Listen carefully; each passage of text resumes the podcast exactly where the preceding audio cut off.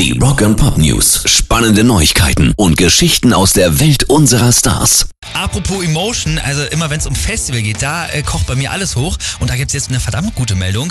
Das Zwillingsfestival Hurricane und Southside, ja, schwierig. Es ist zum Kotzen. Die haben jetzt schon die erste Bandwelle wieder bekannt gegeben und die lässt sich sowas von sehen. Also zum Beispiel die Ärzte mit dabei, Queens of the Stone Age, Placebo, Casper, Peter Fox, Kraftklub und Muse. Richtig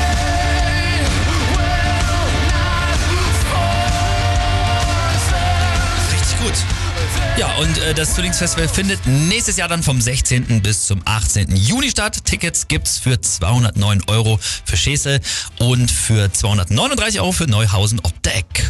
Rock Pop News. Gibt es jetzt ein Eddie Van Halen Tribute oder nicht? Die eiern da ja schon fast ein Jahr jetzt rum und vor allem Sänger David Lee Roth verzögert da wohl ziemlich den Prozess und deshalb bringt sich auch völlig zurecht der andere Van Halen Frontmann ins Spiel. Sammy Hagar. Zwischen 1985 und 96 und dann nochmal von 2003 bis 2004 hat er für die Jungs gesungen und sagt jetzt, ich hätte ja richtig Bock, die ganzen Klassiker nochmal live zu spielen und ganz ehrlich, ein Van Halen Tribute ohne Sammy Hagar, das geht eigentlich auch sowieso nicht.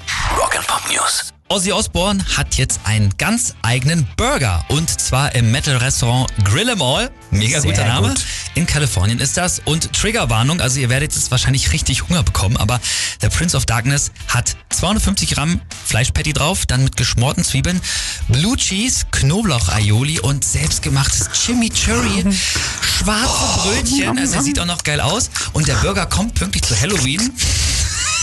Entschuldigung. Und übrigens, äh, an der Tür des Restaurants wartet auch einfach nochmal ein siebeneinhalb Meter hoher aufblasbarer Ossi.